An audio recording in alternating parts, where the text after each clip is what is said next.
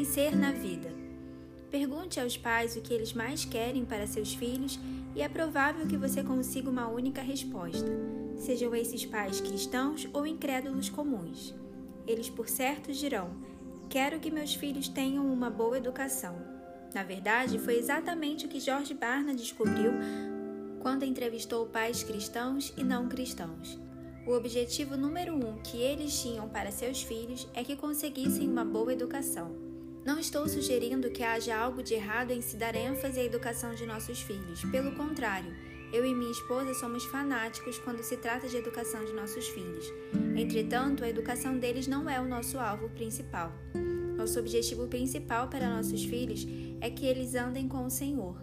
Porém, o estudo mencionado acima concluiu que apenas metade dos pais, cristãos ou não, consideravam o relacionamento de seus filhos com Cristo tão importante quanto a educação deles. Esse é um exemplo típico de uma visão tradicional e limitada da criação dos filhos. A visão limitada do mundo diz que a coisa mais importante que se pode fazer é tirar boas notas, entrar em uma boa faculdade, concluir os estudos e conseguir um bom emprego, a fim de se ganhar mais dinheiro do que mamãe e papai conseguiram. Que visão limitada do que é realmente importante. Há mais na vida do que alcançar sucesso. Ser escalado. Outro assunto relacionado a uma visão limitada encontra-se na sempre popular área dos esportes. Há não muito tempo tive o privilégio de compartilhar meu ponto de vista sobre criação bíblica de filhos em diversas aulas, em um dos maiores seminários do mundo. Uma das questões que os alunos acharam mais intrigante foi o fato de eu e minha esposa ministrarmos aulas a nossos filhos, em nossa própria casa, mais sobre homeschooling adiante. Muitos alunos me fizeram a mesma pergunta e quanto aos esportes? A curiosidade deles aumentou quando respondi: quem se importa? Eles não sabiam se eu estava provocando ou se apenas tinha perdido a razão. Era inevitável que continuassem. Como seus filhos aprendem sobre o trabalho em equipe e espírito esportivo?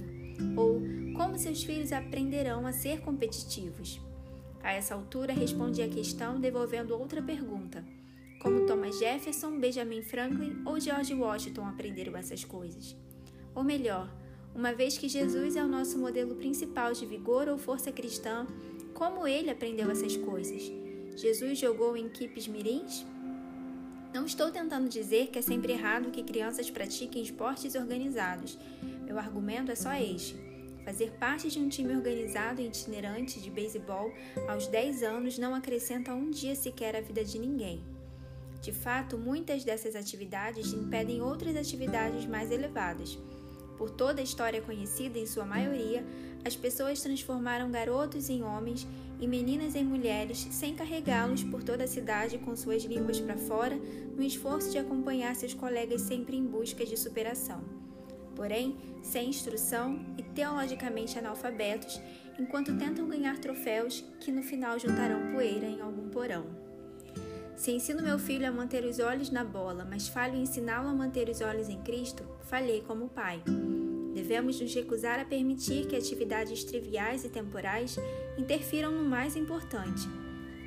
Ser escolhido para o time principal e escalado para o jogo é uma conquista tremenda, entretanto, deve ser colocado numa perspectiva adequada. Nenhum esforço esportivo será jamais tão importante quanto tornar-se um homem ou uma mulher de Deus fazendo hora. Certa tarde de segunda-feira, há alguns anos, eu tinha marcado de encontrar-me com um grande grupo de, um, de uma proeminente igreja de Houston.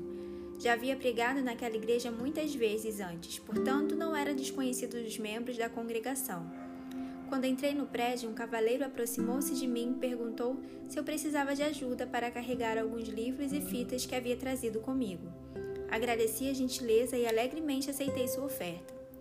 Assim que o homem pegou uma caixa sobre meus braços, ele a entregou a um jovem musculoso, a quem me apresentou como seu futuro genro.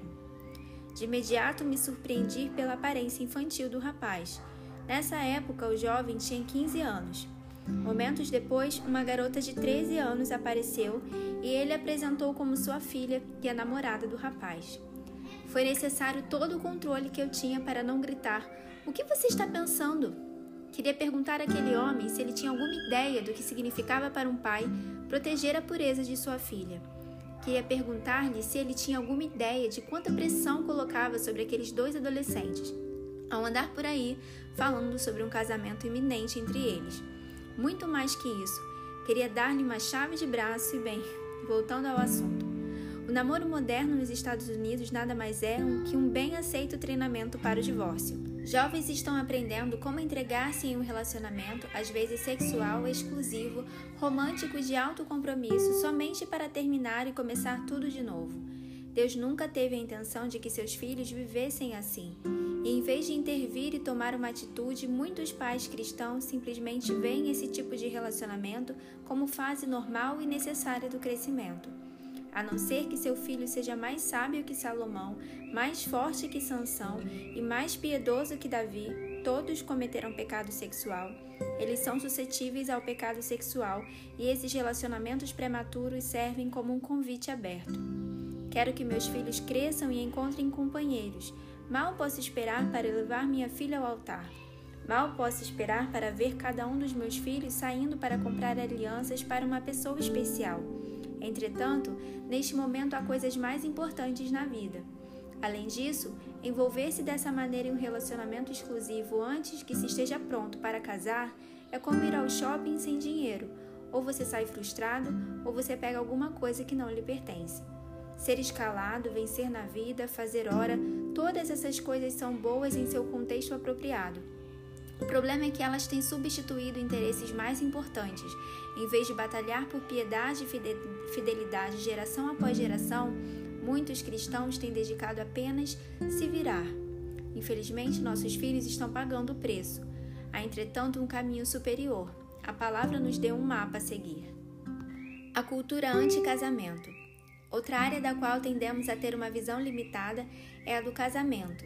A edição de janeiro de 2005, na revista Time, trouxe um artigo sobre o fato constatado, em nossa cultura de se estender a adolescência pela idade jovem anos afora.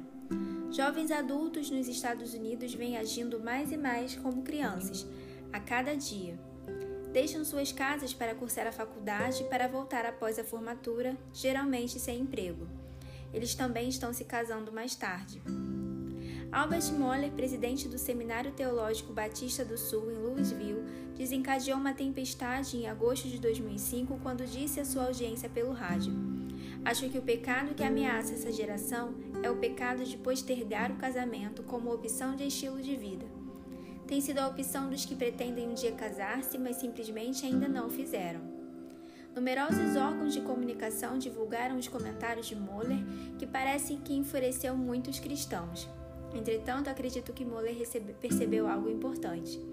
Quando viajo pelo país, fico admirado com o número de rapazes inclinados ao ministério pastoral, inteligentes, que amam a Cristo, carregam a Bíblia, mas que ao mesmo tempo se recusam em absoluto a crescer e arrumar uma esposa. É como se tivessem descoberto um novo livro da Bíblia, suponho eu, chamado do Segundo Hesitações que ensina não te casarás antes da formatura, a não ser que tenhas um salário de classe média e uma boa aposentadoria.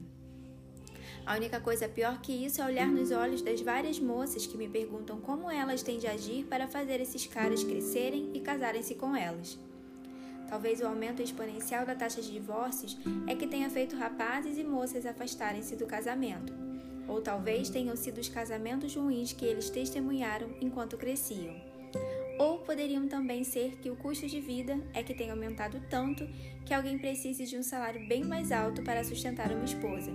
Entretanto, você me perguntar, creio que a resposta não é nenhuma das anteriores. Os jovens que encontrei, na verdade, acreditavam que houvessem por aí experiências que eles precisavam ter antes de navegar pelo profundo, sombrio e opressivo mundo do casamento. Para alguns, seria viajar para a Europa ou para a África. Outros querem primeiro passar um tempo no campo missionário. Há também outros que pensam que há de alguma idade mágica em que alguém automaticamente se torna pronto para o casamento. Qualquer que seja o caso, está bem distante da recomendação bíblica. O que acha uma esposa acha o bem e alcançou a benevolência do Senhor. Provérbios 18, 22. A cultura anti-filhos. Com frequência tenho o privilégio de pregar para estudantes universitários Digo privilégio porque definitivamente amo o desafio e o potencial inerente a cada um desses encontros. Fico empolgado com a possibilidade de Deus me usar para falar a um jovem ou uma jovem cuja situação na vida lhe dá a liberdade de dizer: Claro, Senhor, por que não? Onde mais um pregador pode trazer uma mensagem sobre missões e ver alguém se aproximando no fim para dizer: Eu precisava ouvir isso? Ou eu tenho pensado se devo ou não ir para a Europa Oriental no próximo ano e acho que encontrei a resposta. Entretanto, tenho descoberto um desafio que os universitários cristãos de hoje, de modo geral, não estão dispostos a encarar. É o desafio de criar filhos.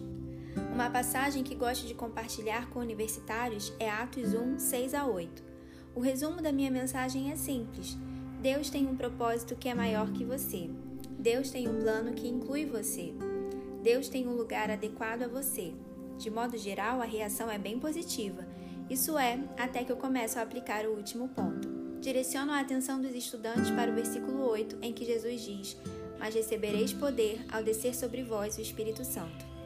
E sereis minhas testemunhas tanto em Jerusalém como em toda a Judéia e Samaria e até os confins da terra. Mostro que nem todos os que ouviram Jesus chegaram aos confins da terra. Na verdade, muitos deles nem chegaram a Samaria. O argumento, claro, é que nem toda pessoa é chamada para o mesmo tipo ou local de ministério.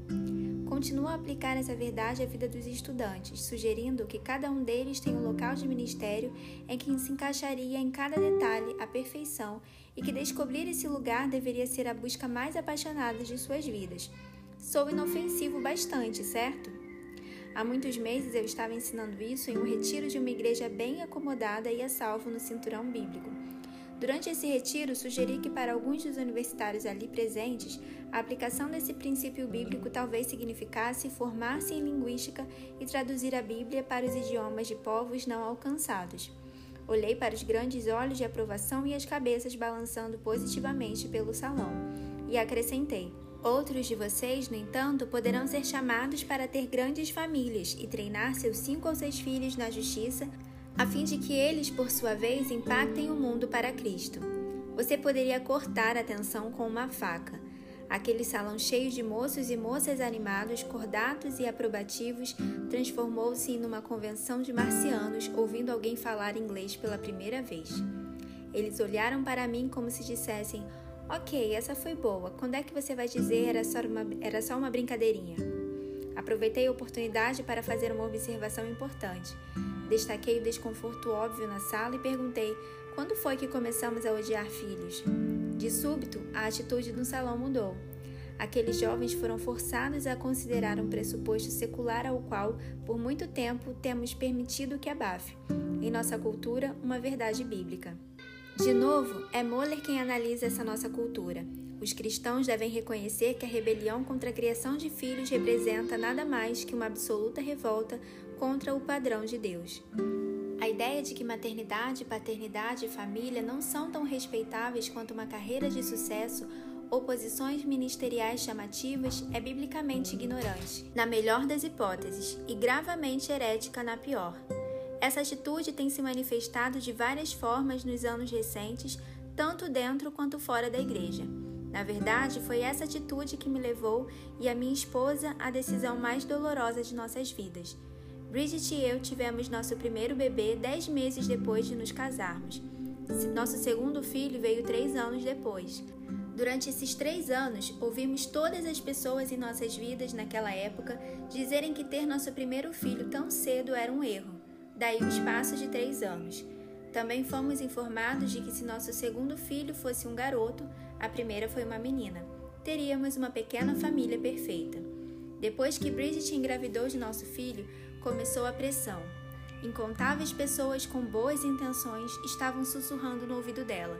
Alguns avisaram: Garota, é melhor você não se complicar com um monte de filhos.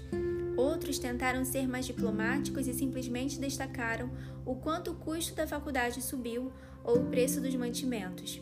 Infelizmente, as vozes em nossos ouvidos silenciaram a voz de Deus. Quando Trey nasceu, contratamos um médico para ser nosso porta-voz diante de Deus. Ele pegou seu bisturi e suturas e disse a Deus.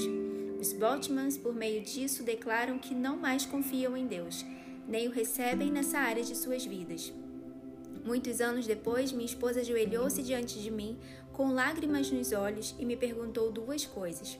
Primeiro, ela me perguntou se eu poderia perdoá-la por fechar seu ventre.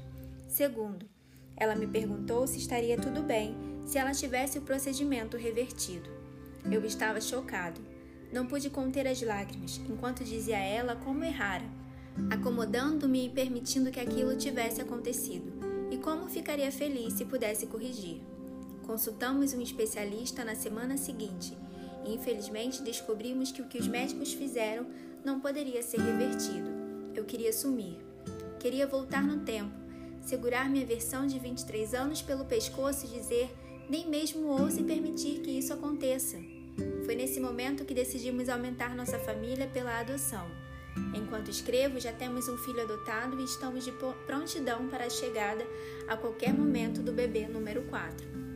Não podemos voltar atrás e desfazer o que fizemos, entretanto, podemos gritar em alto e bom som, até que todos nos ouçam. Saibam que filhos são uma bênção de Deus e que só Deus abre e fecha o ventre. Devemos receber filhos com alegria em vez de lamentar seu nascimento.